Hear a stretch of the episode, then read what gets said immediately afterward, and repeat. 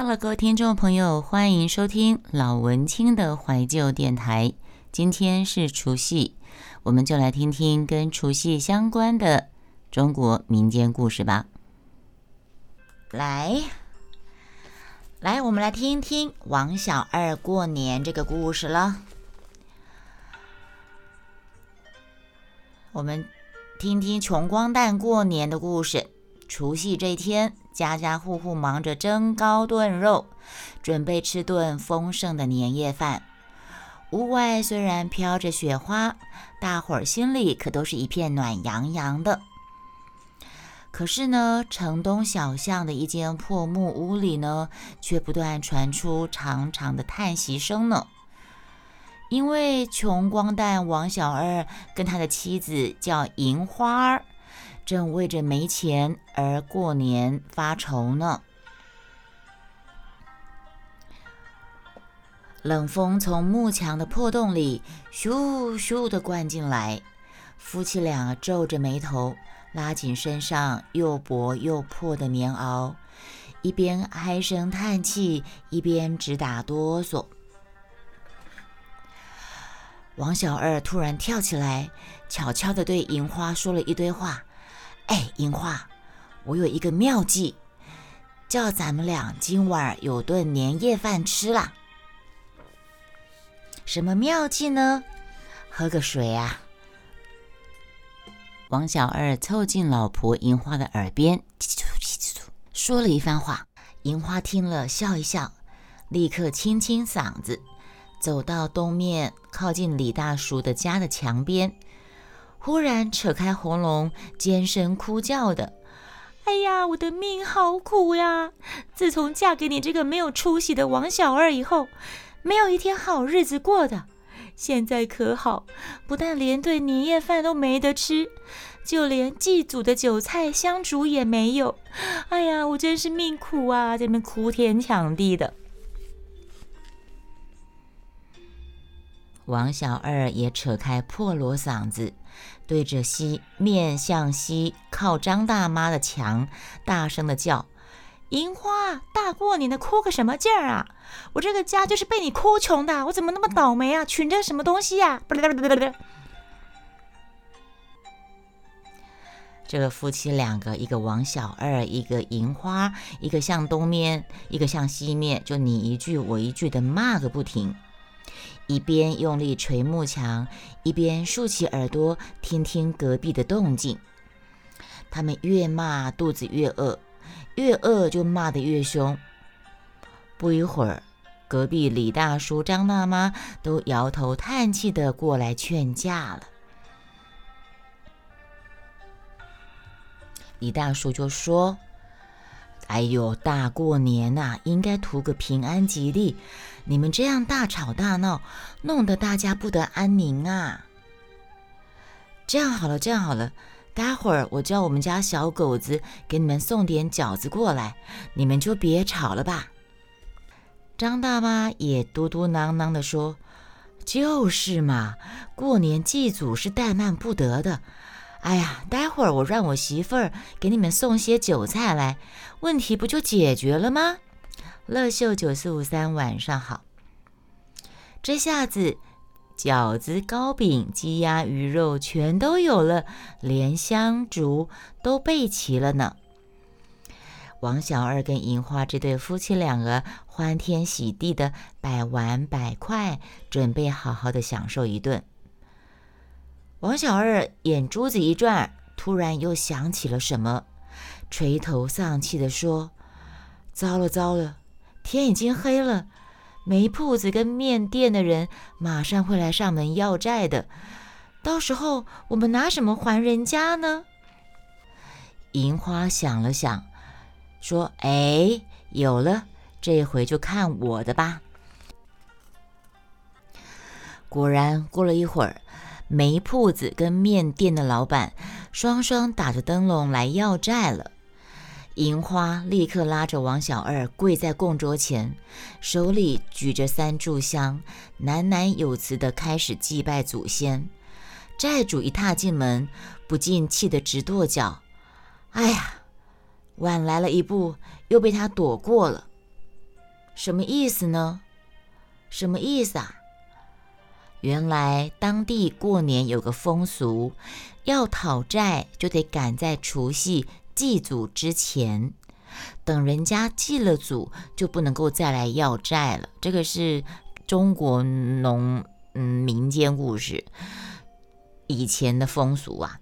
所以债主一走，王小二跟银花就欢天喜地的吃了一顿免费的年夜饭，平平安安的过了这个年。第二天就是大年初一啦，一大早噼里啪啦的满城响，放鞭炮，热闹的不得了。王小二这个跟银花这对夫妻也起了个大早，突然听到一个小孩的声音在门外叫着：“叔叔婶婶，大牛来给你们拜年喽！”谢谢乐秀追踪了我。王小二说：“糟了糟了，侄子来拜年了。”我们没有红包赏他呀，因为王小二是个穷光蛋呐。银花说：“哎呀，这下子我看只有闭口装哑巴了。”王小二一拍膝盖说：“哎，这可是你说的。好，从现在开始，不管遇到什么事儿，咱们俩都不许开口说话。谁要是先说话，就得想法子赏银压岁钱，还得。”还得张罗明年的生活费用哦。夫妻两个就准备来玩那种，谁先开口说话，谁就要付钱，付红红包钱，还有明年的生活费。银花点点头说：“好，一言为定，就这么办。”这个侄子大牛进了门，就向叔叔拱手拜年，要红包，恭喜发财，红包拿来。这个王小二啊，只是笑笑的，他在向婶婶说：“恭喜发财，新年好。”婶婶也只是点点头，笑笑。这个大牛拜了半天，手都酸了。叔叔婶婶仍然笑眯眯的，一句话也不说。王这个大牛讨不到红包，只好摸摸头就离开了。穷光蛋王小二又平安过了一关，心里面真是满意极了。他想：“哎呀，这个办法真是太好了，我怎么这么聪明啊？”夫妻俩生怕坐在家里，待会儿万一又有人来拜年要红包，怎么办呢？所以干脆把门一关，两个人到城外观音寺去拜神看热闹了。一路上到处都是舞龙耍狮的，一片喜气洋洋。寺里面庙走春嘛，初一都会去庙里面拜拜走春。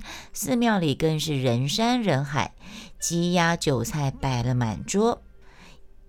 王小二看到酒，立刻酒瘾大发，他趁着人家不注意，就偷偷的把一瓶酒兜到怀里。王小二还没有来得及回头，就被陈屠户杀猪的抓得正着。陈屠户看到他把酒藏在自己的兜里，就骂他说：“好你个家伙，新春初一就做贼啦，居然敢偷拜神的酒啊！”王小二心里一慌，想赔不是，他又想起他跟老婆银花的约定，不能讲话呀。谁开口，谁就要负责来年的所有开销啊，还要负责给人家红包呢。他不敢讲话，他只好猛点头，手忙脚乱的乱比一通。正在烧香的银花看见了，他也拉着陈屠户的衣袖，拼命的摇头。三个人就在庙拉拉扯扯，演着哑巴戏，弄得寺庙里乱成一团。这个时候啊，衙门里的官老爷来到观音寺巡视，正好看见陈屠户跟王小二夫妻拉拉扯扯闹个不休。官老爷一问，就气吹气得吹胡子瞪眼的对王小二大喝道：“你好大胆子！为什么正经事不做，去偷供神的酒喝呢？”王小二跪在地上，不停的磕头。他怕先开口就得负担今年一年的生活费，跟他老婆两个人打的赌嘛，所以他一句话也不敢说。关老爷看他不说话，就问他老婆银花，结果银花也像个哑巴一样。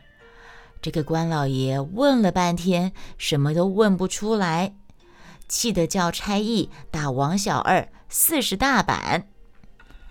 王小二苦着脸，心里想：哇哩嘞，我惨了。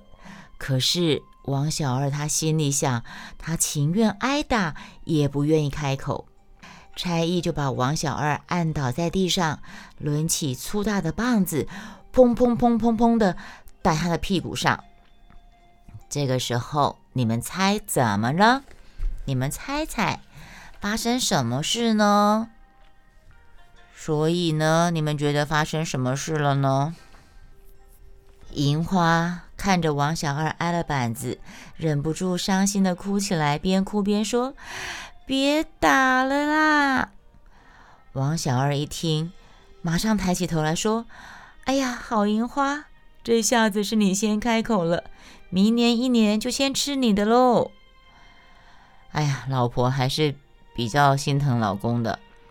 关老爷被他们两个弄得莫名其妙的，问道：“原来你们不是哑巴，为什么要装哑巴呢？”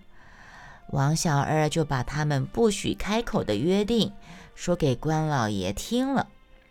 关老爷看着王小二也不是什么坏蛋，只不过是穷昏了头，心里十分的同情谁送的小黄猫呀？